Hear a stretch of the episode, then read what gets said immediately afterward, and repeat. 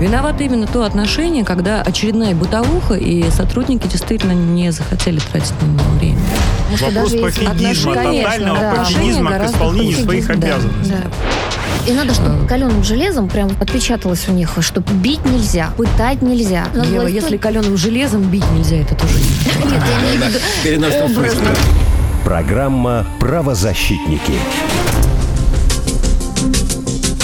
Здравствуйте, в студии Кирилл Гришин. Рядом со мной э, соавтор этой программы Иван Мельников, вице-президент российского подразделения Международного комитета защиты прав человека. Иван, здравствуйте. Здравствуйте. С нами в студии э, одна из э, героинь нашего эфира Татьяна Николаева, мама Артура Материкина.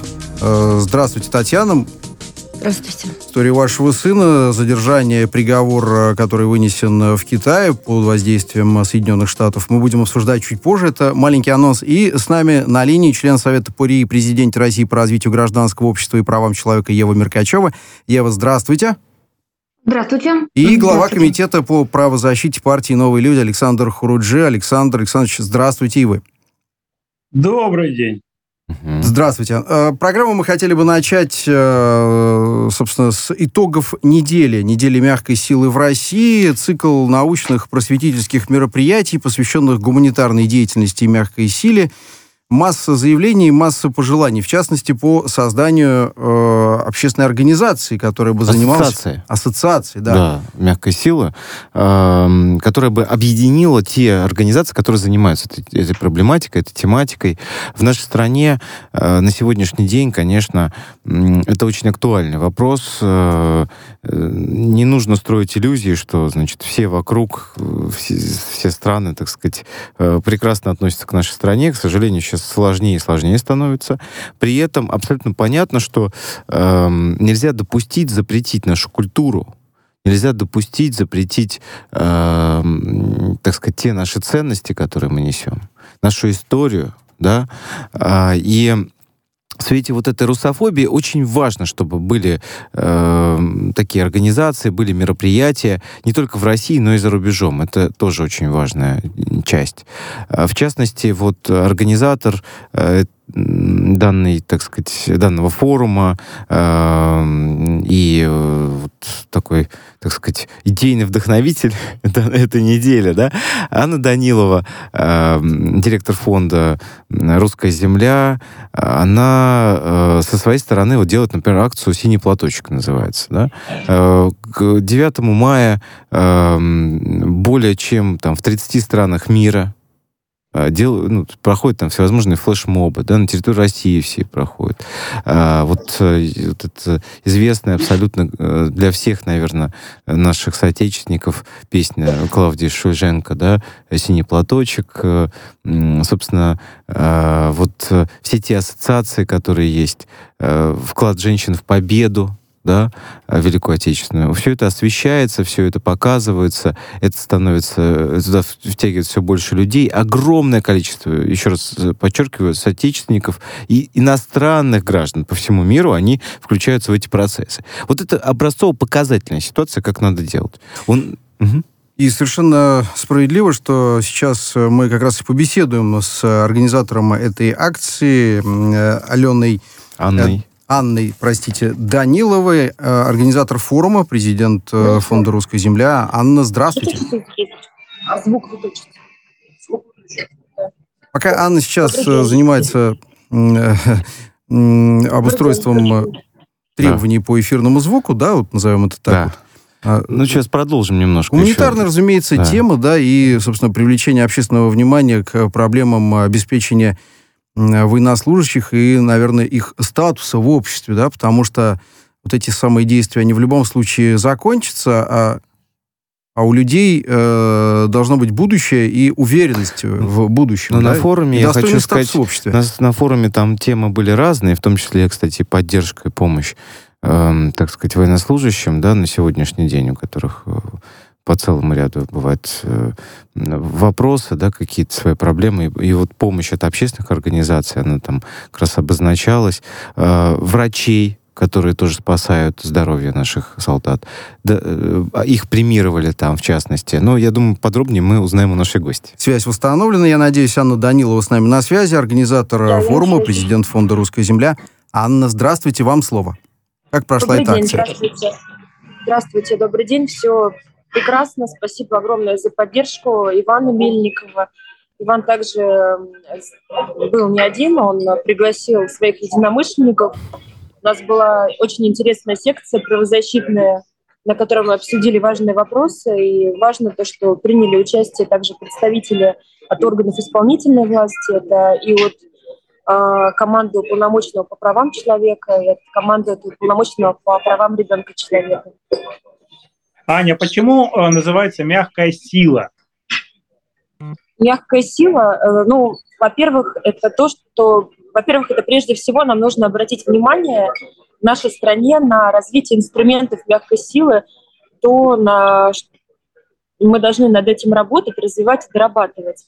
У меня тема диссертации, я учусь в аспирантуре дипломатической академии МИД России «Мягкая сила в национальных интересах Российской Федерации». И вот этот способ через привлекательность э, вовлекать э, в определенные формы взаимодействия с государством, я считаю, что у нас есть такие точки роста, где мы можем расти и э, работать прежде всего с молодежью с помощью этого. А вот э, для... инструменты мягкой силы. Анют, просто вот для, так сказать, для профанов, да? для тех людей, кто не разбирается в этой тематике. Объясни, пожалуйста, вот э, сам термин «мягкая сила», да, откуда он берет начало, эм, э, собственно, какие можно расценивать э, как мягкую силу, ну, там, инструменты условно, да, вот э, какие проекты можно расценивать как мягкую силу. Ну, я вот и рассказал уже про синий платочек, так вкратце нашим радиослушателям, но было бы интересно, конечно, вот чуть больше расшифровать это, наверное, от тебя, как от такого идейного да, вдохновителя. Ну, один из ну, основателей считается мягкой силой, это Джозеф Най. И, конечно же, этот термин определяет э, работу, прежде всего, как я уже сказала, через вовлечение, через привлекательность, а не через принуждение. А, поэтому очень хорошо за рубежом используют этот термин, и там большие наработки и огромные инвестиции вкладывают в это. Это хорошо работает в этом направлении. Зарубежные страны, западные, также Америка, Китай. Но у нас в России есть большие перспективы развития этого, и я думаю, что мы можем а, быстро войти в топ, в первенство, потому что у нас народ талантливый в России, и сейчас мы на пике а, вот патриотические силы сейчас почувствовали, о том, что они нужны и видят э, отклик от своих э, ну, дел. Поэтому я думаю, что мы а можем быстро в этом, сослед... в этом году и вообще начать э, новый такой виток развития инструментов мягкой силы в России. Это... А пример какой-то? Да. А, ну, пример, можно а, Пример, да, это вообще нам нужно прежде всего, э, конечно же, работать с медиаиндустрией, это контент, СМИ, вот, но и интересные формы вовлечения в работу. Вот мы стараемся на примере синего платочка женского движения, сохранения исторической памяти, мы делаем и, например, женские спектакли на тему, ну, патриотические спектакли на тему сохранения исторической памяти в таком необычном формате. Например, мы ночью в метро проводили в 3 часа ночи на станции метро Маяковская почему метро Маяковская? Потому что в годы Великой Отечественной войны это было бомбоубежище, там рождались дети. Мы сделали спектакль по теме вот э, с отголосками того вот прошлого. Э, то есть вот такие вот форматы необычные, а, Скажите, вот памятники Пушкину сносят по, а, ну, по, по многим странам сейчас Евросоюза, ну, прежде всего, бывшего советского, а, бывшего соцлагеря, да, Прибалтики, сейчас сносят памятники Пушкину, и вот у вас декларируется, что в том числе по утрате исторической памяти, сносу памятников вы будете защищать от мягкой силы. Скажите, может быть, мы как-то эти памятники будем собирать, и сделаем какой-то тематический парк снесенных памятников ну, ну, это вообще, такие... знаете, у меня вообще мечта, и то, что вы говорите, это очень правильные мысли и идеи. Вот когда сносили родину мать, мне просто до слез было обидно. я очень обращалась, у нас есть э, наши соотечественники, которые, ну, русские люди, которые там были в свое время депутатами в, в в латвийском сейме. Да? Я просила, говорю, пожалуйста, вот памятник снесли, дайте этот памятник, можно мы выкупим? Я говорю, я найду предпринимателей, бизнесменов, которые выкупят. Давайте мы этот памятник поставим в любом городе, в регионе, но это просто а, люди будут счастливы. Да даже в Москве, в любом районе, даже вот я там муниципальный сейчас депутат в Капотне, да Капотне счастливо будет, если Родина-мать, тот, который там снесли, появится у нас. То есть мы же все это настолько понимание, понимаем значение этого и ценим. Не кажется ли и вам, то, простите, что вклиниваюсь, коллеги, что мы бьем по хвостам? Мы сейчас рассуждаем о том, э, в концепции внутри мягкой силы, а как бы нам приютить э, памятники, которые не должны быть снесены, или которые уже снесли и приютить где-нибудь в Капотне. А может быть, э, дать это определение чуть пошире, мягкая, но настойчивая сила, да, я имею в виду к тому, угу. чтобы вообще, в принципе, этого не допускать. Что думаете, Александр, Иван? Ну, а, смотрите, Анна... насчет, э, чтобы не допускать это, да, я со своей стороны, вот, э, э, будучи руководителем Фонда защиты национального исторического наследия, обращение писал вместе с людьми из Латвии, нашими соотечественниками, в Организацию Объединенных Наций, в частности, да, относительно недопустимости сноса тех памятников в Латвии. Так вот, ООН Латвии вынесла соответствующую резолюцию э, об обеспечительных мерах то есть э, это дело должно быть рассмотрено в КПЧ ООН, это предстоит еще. Но пока оно не рассмотрено, соответственно, они должны были остановиться. На два месяца получилось вот такими коллективными усилиями вместе с э, группой единомышленников, да, и, там наши организации, че, целый ряд был еще организаций, которые включились в этот процесс, да, остановить это все. Но они продолжили, несмотря, подчеркиваю, на резолюцию ООН. Вообще снос памятников — это грубейшее нарушение норм международного права. В частности, части Конвенции об охране природного и культурного наследия. ООН, да, специально для этого было создано. Все уже проговорили, э, все, э, в общем, подтвердили свое участие, все ратифицировали эту конвенцию стороны, однако же его сыны не там. Конечно, вот такой вариант, который сейчас предлагают коллеги, но это лучше, чем ничего, безусловно, потому что, к сожалению, негодяи, я по-другому их назвать не могу, вот эти свои противоправные действия продолжают. Однако да, соглашусь э, моська знать она сильна, что лает на слона. Иван Андреевич Крылов. Вы знаете, он лежал сначала в реке, этот памятник, когда мы просили забрать, а теперь его просто распилили на, там, на стружку, и даже вообще невозможно ничего взять. Вот, Ужасно. Поэтому, чтобы но они их уничтожают сознательно. И да. надежды, Иван прав, надежды на ООН, что нас как-то услышат, к сожалению, нет. Больше объективной позиции там просто нет. Поэтому сейчас можно говорить о том, что у каких-то государств могут быть взаимные интересы с Россией. Посмотрим, что покажет нынешняя зима и какие будут у кого интересы. У меня вопрос к Анне. Анна, э, что думаете вы по поводу вообще, в принципе, концепции мягкой силы? Вы сейчас э, чуть ранее в эфире э, перечислили те начинания, которые, как я понимаю, вовне, да, направлены, вовне России, вовнутрь. А что на внешнем контуре? Вы знаете, ну, инструменты мягкой силы, они огромные, их, их и обширные, их много инструментов, и нужно применять по всем фронтам. А, прежде всего, это работа с отечественниками. А, с отечественниками, возможно, нужно применять какие-то уже ну, нестандартные формы. Вот. Э, так как у нас инициатива снизу, и вообще мы работаем, то есть общественные организации, люди,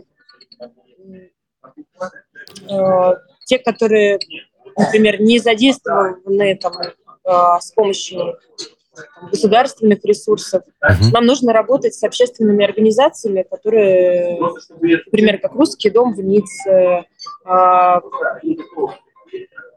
ну, в общем, новые организации, ну, которые дома, не да. связаны с госучреждениями. Ну, И, конечно же, нам нужно развивать вот медиа, наше направление, а, возможно, чтобы это было не единый какой-то такой медиа-ресурс, а должно быть их множество, э, СМИ, которые будут независимые, а, чтобы невозможно было как э, а, один центр закрыть, и тогда а, закроются остальные все учреждений. То есть распределенный ресурс. По методу... Нужно, нужно делать маленькие, да? независимые, маленькие независимые такие... Да. Организации их поддерживать. Действительно, да. да. Спасибо, то, спасибо. Анна, спасибо вам за комментарий, за участие в эфире. Организатор э, форума, э, президент фонда «Русская земля» Анна Данилова была с нами на связи.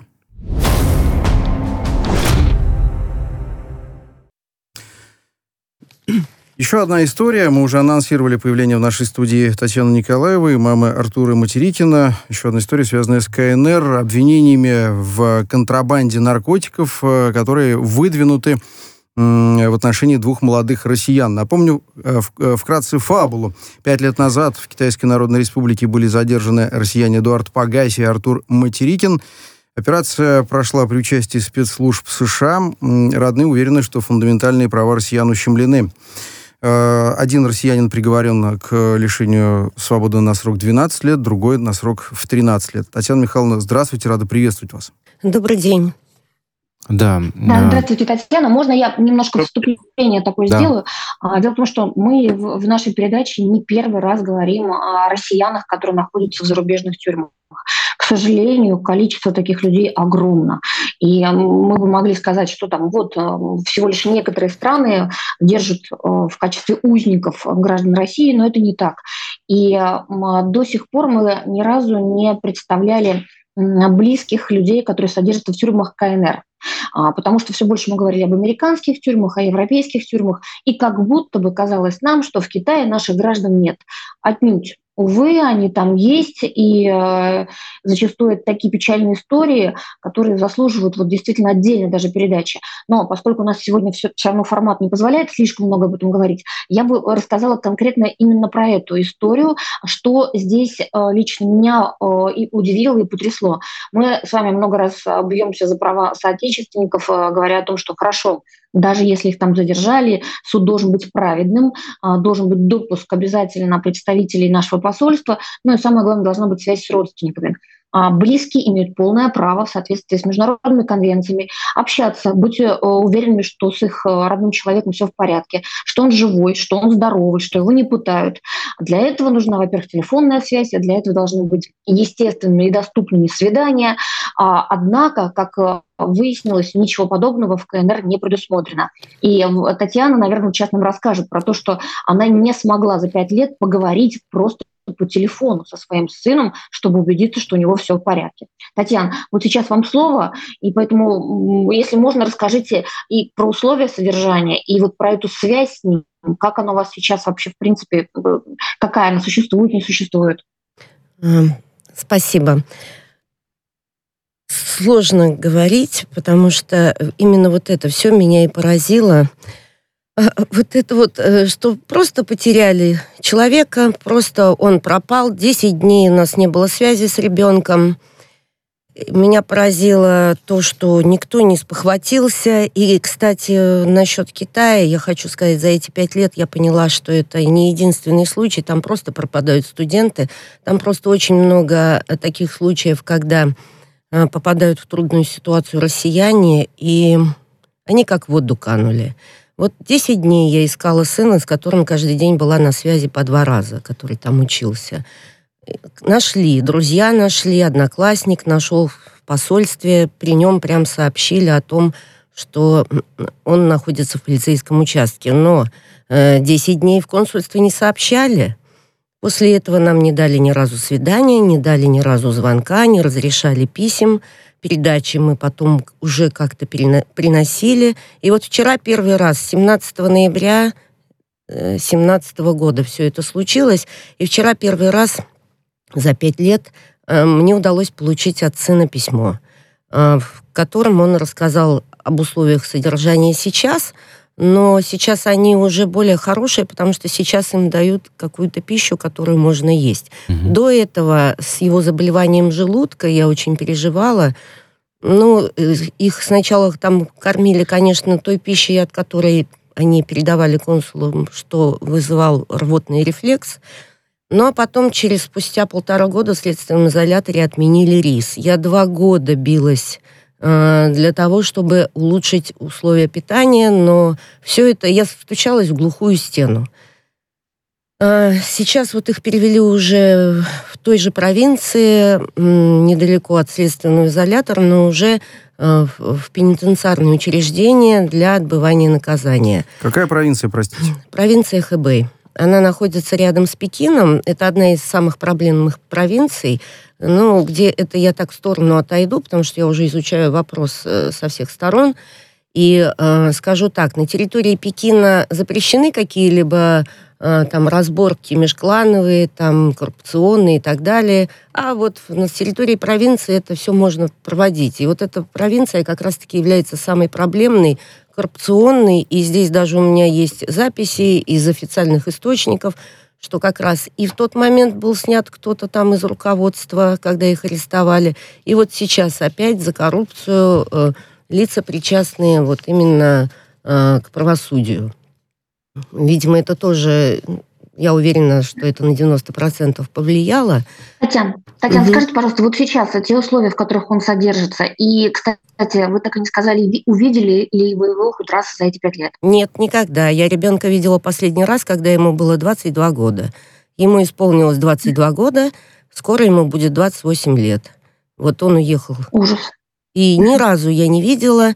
Единственное, что мне подпольным образом один раз передали фотографию э, добрые китайские охранники, которые пошли навстречу, видимо, сын их попросил, где он находится в маске. А скажите, пожалуйста, в чем там проблема? Дело в том, что запрещены эти свидания, или вы добраться туда не можете, это дорого. Вот вы знаете, я вообще поражена в нашей ситуации. Я знаю людей, студентов, э, их родителей, которые попадали тоже в такую ситуацию там в Китае. И это было в Шанхае, и они там с консулами приходили на свидания, общались. Но я так понимаю, в нашем деле все шито-крыто. Вот все сделано для того, чтобы все это дело смести под ковер – чтобы это э, дали такие сроки огромные, чтобы все обо всем Какой этом срок? деле забыли. 12 лет, Саша. 12, 12 лет, лет дали мы ему. Хотя, но не очень понятно, почему вы не можете приехать туда. Вас не ну пускают? Ну как, или... что вы? Я же там жила, просто не вылезая. Я приезжала туда. Сначала нам говорили, что до суда свидания запрещены, что когда будет суд, вам дадут свидание. Суд не назначали три с половиной года. Э, затянули судебный процесс э, полностью. Понимаете, три с половиной года они сидели в следственном изоляторе. Э, в 2021 году с официальным визитом прибыл Сергей Викторович Лавров. Угу. И по нашим просьбам он поднял этот вопрос на встрече с министром иностранных дел Ван И. А, тут же, через пять дней, этот суд провели. Вот тут же, прям с 9 утра до 10 вечера. Как уж они там рассматривали это все в деле пять иностранцев, я не знаю, когда нам говорили, что суд будет месяцами длиться. Продолжим э, буквально через несколько минут э, выпуск э, новостей на волнах радио «Спутник». Это программа «Правозащитники». В студии Татьяна Николаева, мама осужденного в Китае россиянина Артура Материкина. Мы вернемся буквально через несколько минут. Программа «Правозащитники».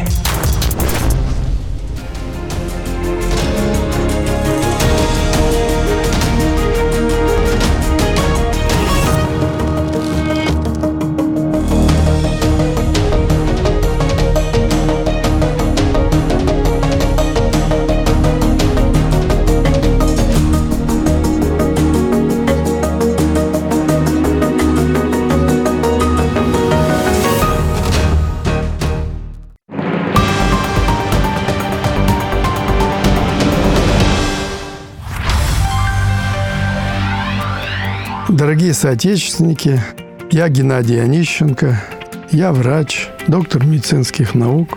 Каждый четверг в 7 утра на радио «Спутник» я провожу передачу, в которой мы говорим о всех аспектах нашего здоровья. Когда мы говорим на эту тему, мы затрагиваем абсолютно все стороны нашей жизни. Поэтому это не какое-то занудное разглагольствование о мытье рук, очистке зубов, а это взгляд – на происходящее в нашей стране, в мире через призму нашего здоровья. Как сделать так, чтобы мы были активны, востребованы, социализированы, приносили максимальную пользу и при этом сохраняли и умножали наше здоровье. Так что до встречи в 7 утра каждый четверг на радио «Спутник».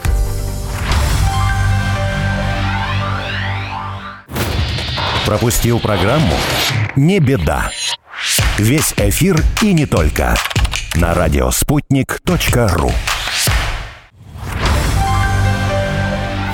Здравствуйте, меня зовут Мария Бутина. Я знаю на своем опыте, что такое несправедливость и как сложно добиться правды. Давайте разбираться вместе, как мы можем защитить свои интересы и интересы нашей страны. Жду вас на радио «Спутник».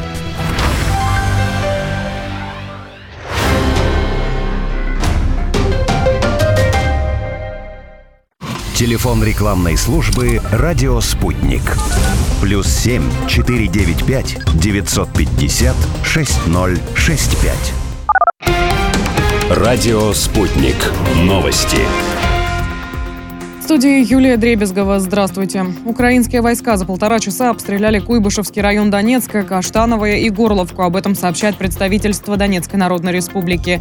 Зафиксированы обстрелы со стороны вооруженных формирований Украины. В результате боевых действий противником в общей сложности выпущены 16 крупнокалиберных снарядов, в том числе натовского образца.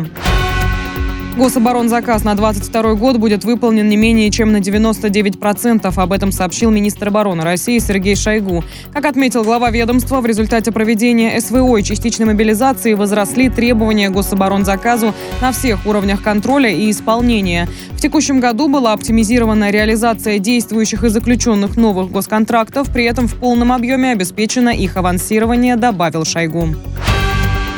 МИД Румынии просит Киев признать, что молдавского языка не существует. Об этом сообщает пресс-служба ведомства. Украина в прошлом году признала тождественность румынского и молдавского языка. Румынская сторона неоднократно просила Киев признать, что молдавского языка нет. Рекорд по жилищному строительству в России ожидается в текущем году. Об этом заявил президент страны Владимир Путин. По словам главы государства, уже сейчас введено более 87 миллионов квадратных метров. Кроме того, российский лидер добавил, что в целом в стране с опережением идет расселение граждан из аварийного жилья. Совет Федерации одобрил закон о запрете митингов и демонстраций в зданиях органов публичной власти и на прилегающих к ним территориях. Также в расширенный список мест, где запрещены различные шествия, попали земельные участки, где расположены церкви и другие сооружения, аэропорты, железнодорожные и автомобильные вокзалы, порты, а также здания и территории вузов, школ и больниц. Сейчас запрещено проводить митинги лишь у зданий резиденции президента, судов, экстренных оперативных служб и учреждений ФСИН. Также новый закон предусматривает, что каждый регион может может вводить собственные запреты мест собраний, если такая мера обусловлена историческими, культурными и иными объективными особенностями субъекта. Спортивный арбитражный суд скорректировал релиз о регистрации иска ВАДА к российскому антидопинговому агентству и российской фигуристке Камиле Валиевой. Об этом сообщает РИА Новости.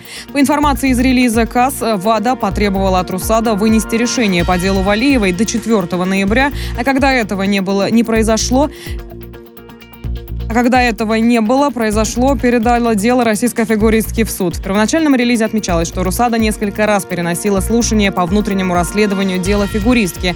В обновленной версии релиза слово «несколько» было исключено, что свидетельствует об однократном переносе слушания.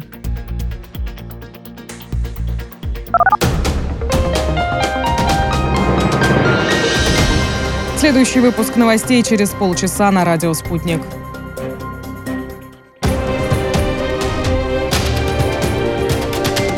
Радио «Спутник». Разберемся. Москва, 91,2. Санкт-Петербург, 91,5 FM. Виновато именно то отношение, когда очередная бытовуха, и сотрудники действительно не захотели тратить на него время. Вопрос пофигизма, тотального да, пофигизма к исполнению своих да, обязанностей. Да. И надо, чтобы каленым железом прям отпечаталось у них, что бить нельзя, пытать нельзя. Надо Ева, власть если каленым железом бить нельзя, это тоже не Нет, я имею в виду Переносном образно. Программа «Правозащитники». Продолжаем эфир. Член Совета при президенте России по развитию гражданского общества и правам человека Ева Меркачева с нами на линии. Ева, здравствуйте. Продолжаем. Да, здравствуйте еще раз. А глава комитета по правозащите партии «Новые люди» Александр Хуруджи также с нами в эфире. Александр, а, давайте продолжим. Да. И вице-президент российского подразделения Международного комитета защиты прав человека Иван Мельников. Иван, и снова здравствуйте. И снова здравствуйте. Да. И у нас в студии Татьяна Михайловна Николаева, мама россиянина Артура Материкина, которого задержали пять лет назад в Китае по подозрению в чудовищной контрабанде и осудили на 12 лет. Э, Татьяна Михайловна сегодня рассказывает э, практически эксклюзивные подробности.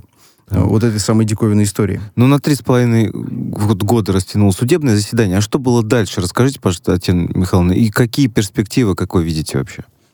После того, как благодаря поднятому вопросу Сергеем Викторовичем Лавровым суд все-таки провели, то они ушли на вынесение решения. И решение не выносилось 8 месяцев.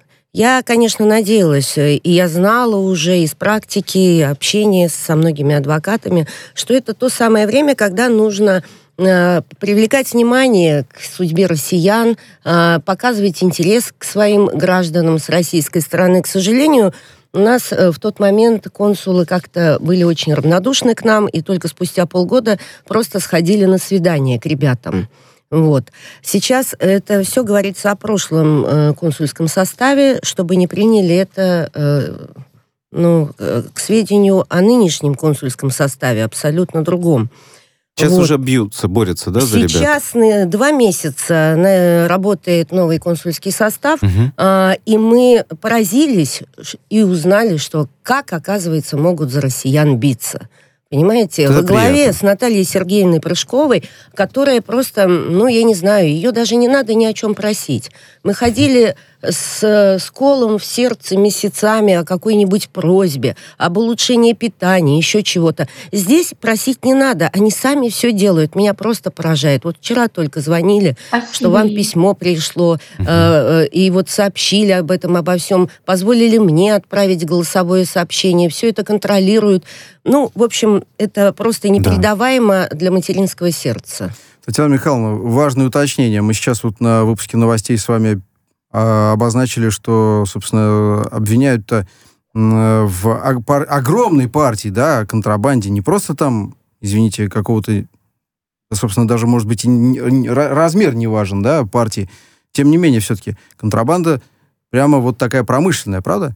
Ну, это а просто не, корабль, непередаваемое. Да, да, был корабль, вот, э, и даже в обвинительном заключении... Якобы, якобы, да. Э, нет, корабль он был, панамское судно с огромным количеством грузов наркотиков. Вот он, и даже в материалах дела значится, что 6 ноября 2017 года, за, за две недели, за 12 дней до прибытия ребят вот этой группы э, молодых людей в это место, за 12 дней до этого с этого корабля э, по инициативе Управления по борьбе с наркотиками США, полиция. КНР сняла этот груз, изъяла огромный груз наркотиков с этого панамского судна. После этого привели туда вот этих несчастных ребятишек, на угу. которых э, повесили, э, значит, покушение на то, что они хотели снять этот э, груз. Я не представляю, мой сын 55 килограммов весит. Каким образом он мог бы это снять? Из-под воды залезть нужно было на корабль. Снять мешки из этого отсека для якоря, который был оборудован для установления этих огромных мешков с наркотиками. Вот. И, э, значит... Э, Потеряла я мысль, извините. То есть, по факту, смотрите, задержали судно с наркотиками, которые задержали. Потом туда людей привели и сказали, вы хотели что-то там вот э, а снять. груз был задержан давно, просто за ним никто не шел. Сидели и ждали этот груз, понимаете? Понятно. Потом не выдержали. Взяли за ручку, привезли. Потом не выдержали, изъяли этот груз. Угу. Но на кого-то же нужно было все это списывать. И вот здесь вот вообще э, поражает абсурдностью ситуации все это дело. Э, все было сделано для того, видимо, как я понимаю, чтобы создать информационный повод участия именно россиян в этом международном преступлении и именно на территории дружественного нам государства. Именно же ведь россияне получили самые жестокие сроки наказания за отсутствием объекта обвинения, какой-либо доказательной базы, которая могла бы показывать на мотивацию. Там ее вообще не было никакой мотивации. У меня даже есть фотография. У меня даже есть фотография, uh-huh. а, где, когда я переносила передачки первое время, а, не было еще пандемии, и там у них в компьютере фотография, на которой видно во время ареста э, всех фотографировали. Угу. Так вот, меня поразило выражение лица моего сына он просто думал, что вот его остановил полицейский на пять минут. Э, он улыбался, и абсолютно недоуменное, не глупое, а вот недоуменное, спокойное лицо, что сейчас эта ситуация через пять минут разрешится. Да. Что, собственно, он и передавал консулу. Татьяна, что он делал в Китае? Поясните, пожалуйста, Татьяна, что он вообще делал в КНР? А как он там оказался и как долго он был к моменту, когда его задержали? Ну, во-первых, мой сын э, закончил чуть ли не с отличием э, физико-математический лицей в Китае, и при этом еще занимался mm-hmm. спортом. Но все-таки э, учеба он решил на первое место поставить, несмотря на то, что он является чемпионом России по парусному спорту, mm-hmm. являлся членом молодежной олимпийской mm-hmm. сборной России, а КМС у него Э, с пятого класса он все время на соревнованиях, но учебу не упускал. И вот он мы вместе решили, э, э, у нас, как скажем, появилась возможность обучаться на территории Китая по культурно-образовательной программе, где должен был открыться отделение МГУ куда он хотел поступать на китайском именно языке и именно на физмат. Но э, для этого нужно было, конечно, хорошо изучить китайский, закончить несколько отделений в разных университетах. Э, вот что он там делал. Ну, будем надеяться, что все-таки органы нашей вообще. власти э, обратят внимание на ситуацию, да, и вот при тех э, хороших, как мы декларируем, отношениях с китайцами, мы как-то вместе договоримся, не дадим наших э, студентов э, в обиду, да, не дадим вот так вот ребят просто закопать непонятно за что, э, с такими жесткими нарушениями их прав, да, международных норм права, э, конвенций, ну и будем надеяться на то, что удастся в судах высшей инстанции, Россия поддержит, э, поможет родственникам добиться, э, в принципе, отмены вот этого э, абсолютно бредового приговора. По-другому сказать не могу. Э, что ж, спасибо, Татьяна Можно Михайловна. Небольшой... Да, да, Пожалуйста. небольшую буквально реплику. На самом деле, если мы сейчас говорим о том, что у нас хорошие отношения с Китаем, а очень хотелось бы, чтобы китайские власти как раз проявили это на примере конкретных а, уголовных дел. И, и пусть это будет, например, обмен. В конце концов, если бы они просто отдали его нам для того, чтобы он здесь продолжал отбывать наказание, а дальше уже российские суды могли бы освободить его условно-досрочно, а президент мог бы помиловать его. То есть есть инструменты, которые позволили бы ему выйти на свободу. Так вот, надо просить об этом. Я, пользуясь случаем, поскольку нас все-таки слушают, я надеюсь на это представители российских властей, обратилась бы к нему именно с этой, с этой просьбой. Пусть они настаивают на возвращении его. Именно эту мысль произнесла Мария Владимировна Захарова, когда она услышала, э, но она еще не изучила, но услышала начало этой истории. Именно этого добивается Гасан Борисович Мирзоев. Это президент Международной ассоциации русскоязычных Понятно, да, значит, это, это все предлагает. хорошо, да, конечно. Будем внимательно следить да. за этой историей. Вам, э, Татьяна Михайловна, терпения и оптимизма, да, да. Э, все должно решиться в пользу правосудия, разумеется, в пользу э, объективного приговора. Татьяна Николаева, мама Артура Митерикина, которого осудили в Китае на огромное количество лет по обвинению в контрабанде.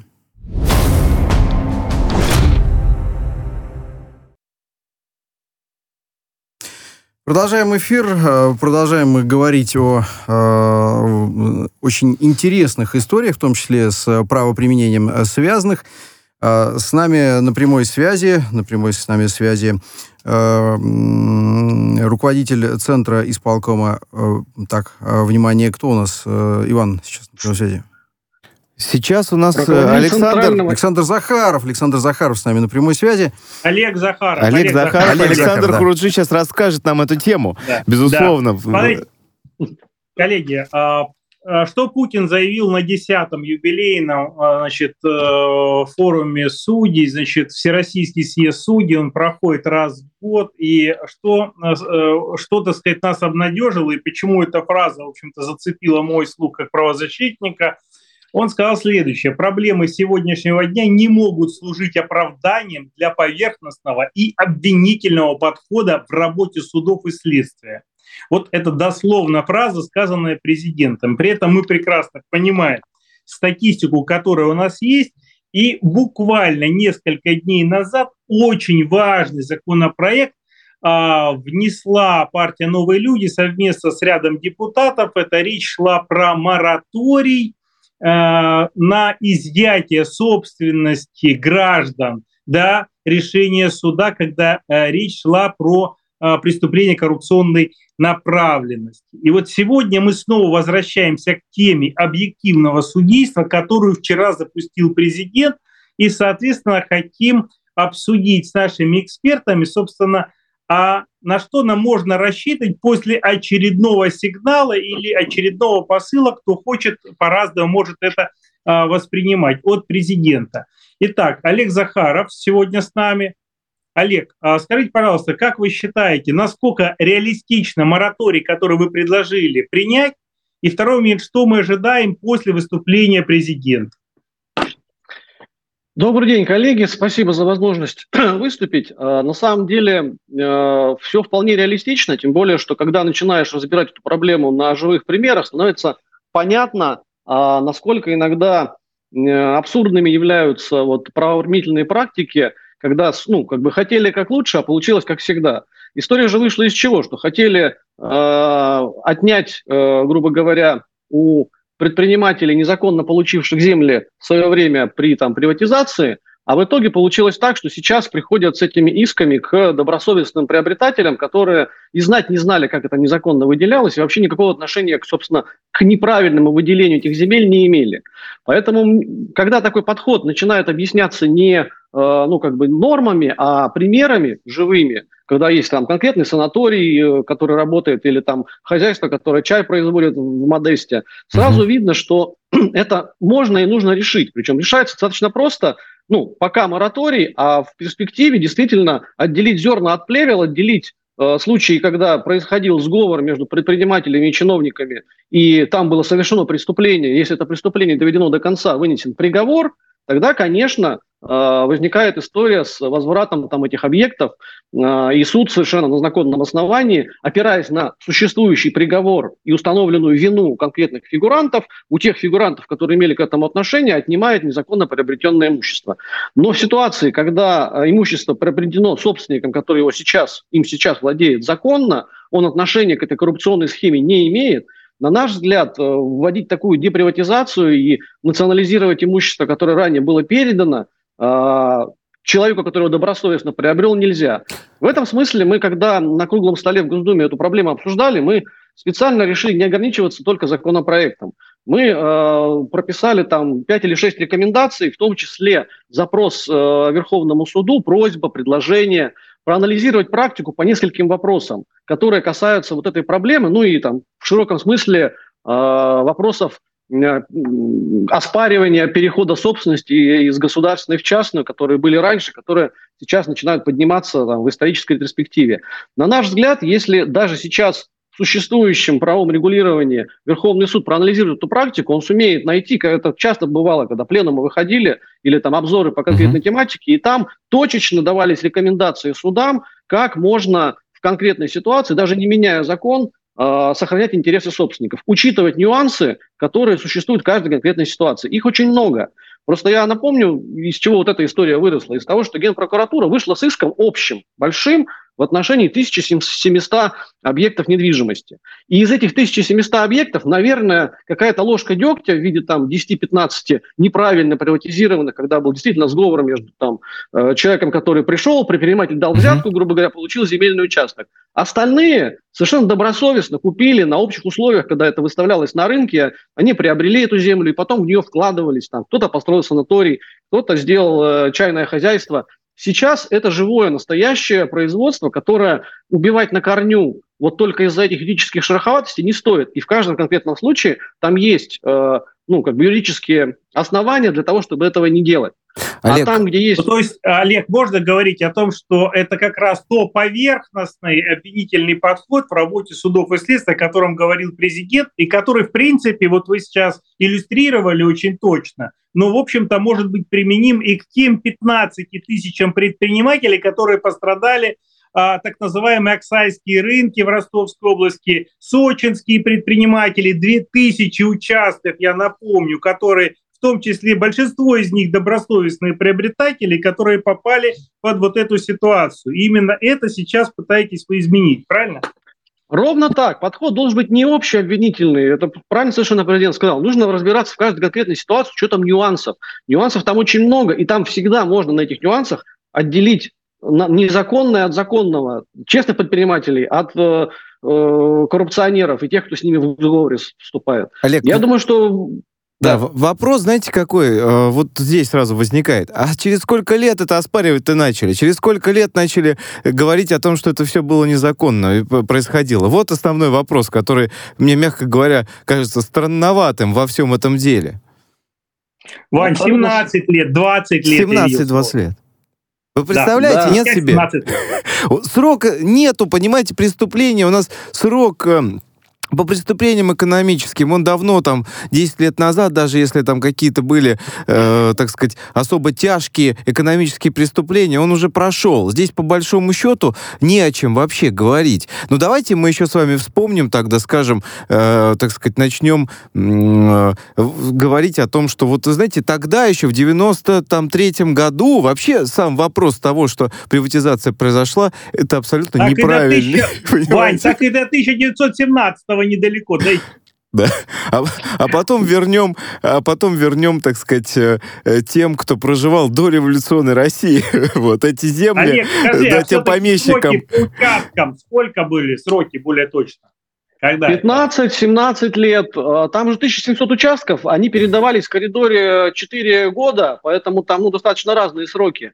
Мы начали копать этот вопрос, и выяснилось, что нет сейчас, например, разъяснения Верховного суда по исковой давности, по взысканию, по вот этим вот искам в защиту неопределенного круга лиц, которые предъявляются от имени Российской Федерации. Действительно, по ним почему-то нет э, понимания того, как считать сроки исковой давности. С момента, а когда... может быть, вы как раз как фракция обратитесь по разъяснению, как считать сроки исковой давности. Возможно, весь юридический мир этого и ждет.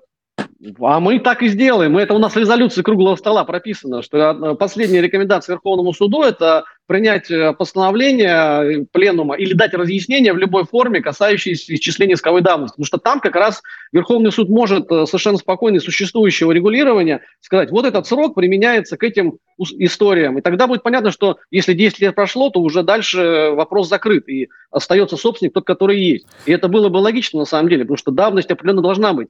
Не может быть бессрочно это все. Ну, действительно, экономику не построить, если все время у тебя право да. собственности является условным. Это не право собственности, это какое-то владение.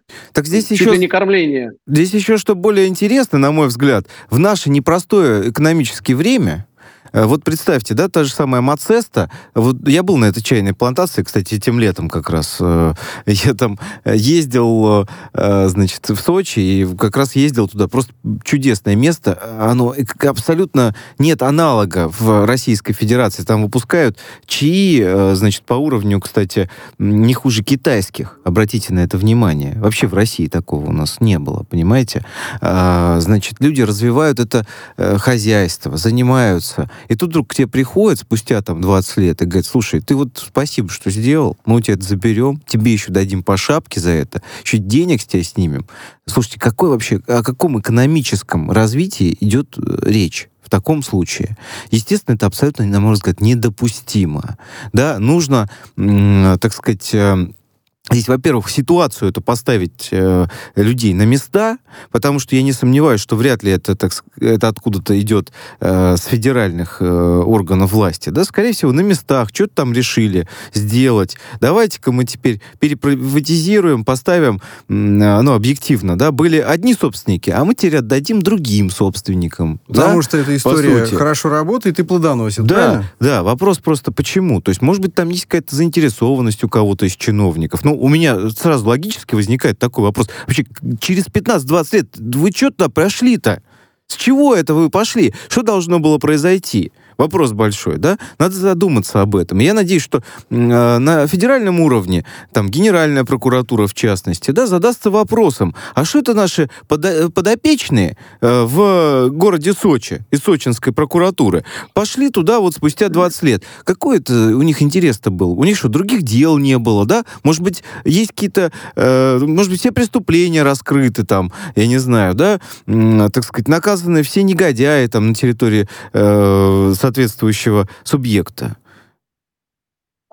Я даже больше скажу конкретно по этому примеру. Из-за того, что иск писался общий в отношении всех объектов, конкретно вот про этот участок, как и про все остальные, написали, что он в течение 15 лет с момента передачи его не обрабатывается под сельхознужды. Любой, кто там был, подтвердит, что он обрабатывается там, ну, на лучших, евро... в соответствии с лучшими европейскими стандартами. Но поскольку писали типовое, написали, а там везде все вот так вот и все. И, наверное, какие-то участки действительно не обрабатываются, но есть те примеры, вот этот самый показатель, Олег, когда это глупо Олег, утверждать. Я обращу это... внимание на то, что становится это возможным в случае халатного отношения к исполнению свои, своих обязанностей сразу нескольких служб.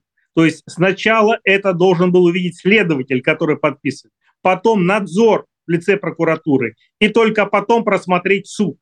В случае, если все три службы это просмотрели, то это приводит к тому, что выносится решение в отношении, где совершенно явно и очевидно, что этот участок, допустим, обрабатывается. То же самое касается и обвинительных приговоров, которые у нас с молчаливого согласия выносятся очень часто. Поэтому то, о чем говорит президент, необходимо начать исполнять. А людей, которые э, занимаются отписками, фиксировать и, возможно, создать какую-то службу, которая скажет, ребята, вы профнепригодны. Да какая служба? Их же начальники их должны увольнять таких, ребят. Какие? Слушайте, вот, вот этого товарища, который написал, я не знаю, за чьей подписью это было, вот в Мацесте, что там не возделывается, привести этого человека за руку и сказать, смотри, где там что не возделывается-то? Ты вообще здесь был? Ты что делал-то там, сидел? А, наверное, не твоя должность, э, не твое место, где ты сейчас находишься. Да, вопрос служебного соответствия. И вопрос, э, безусловно, кропотливого профессионального погружения в те или иные вопросы, а не формального, соответственно, подхода, когда э, за буквой закона, да, там условно э, забывается все это, я о другой истории, возможно, говорю, а здесь же совершенно невменяемая история, когда, опять же, к разговору об импортозамещении, если еще да. это заодно подвязывать, стратегическое совершенно направление. А тут, получается, оно более, более чем даже вымарывается по всем показателям вымарывается, создает социальное напряжение. Я вас уверяю, на юге люди будут выходить бастовать. Будут выходить, прям митинги собирать. Э, яркий пример история в Геленджике, э, относительно недавняя, да, которая происходила, когда э, решили там людям задним числом поменять назначение земли, и, соответственно, они непонятно, так сказать, все повыходили к мэрии, там тысячи людей вышло. Точно так же будет в Сочи. Зачем это устраивать социальная напряженность, и когда это можно разрешить, наверное, каким-то, ну, просто вот волевым решением? Профессионально компетентным решением. А, спасибо, говорим мы руководителю Центрального исполкома партии «Новые люди» Олегу Захарову. Спасибо, Олег. Э, с нами в эфире были член Совета по президенте России по развитию гражданского общества и правам человека Ева Меркачева. Ева, спасибо. Глава комитета по правозащите. Программа «Правозащитники».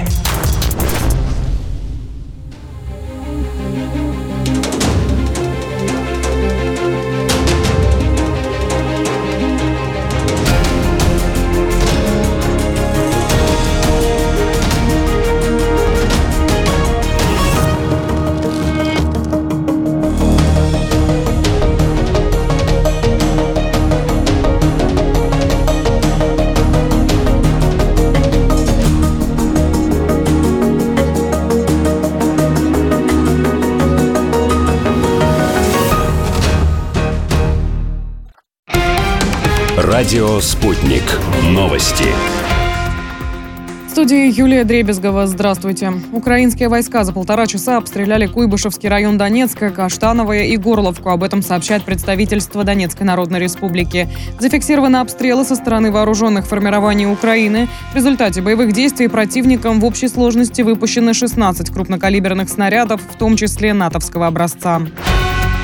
Гособоронзаказ на 22 год будет выполнен не менее чем на 99%. Об этом сообщил министр обороны России Сергей Шойгу. Как отметил глава ведомства, в результате проведения СВО и частичной мобилизации возросли требования гособоронзаказу на всех уровнях контроля и исполнения. В текущем году была оптимизирована реализация действующих и заключенных новых госконтрактов, при этом в полном объеме обеспечено их авансирование, добавил Шойгу. МИД Румынии просит Киев признать, что молдавского языка не существует. Об этом сообщает пресс-служба ведомства. Украина в прошлом году признала тождественность румынского и молдавского языка. Румынская сторона неоднократно просила Киев признать, что молдавского языка нет.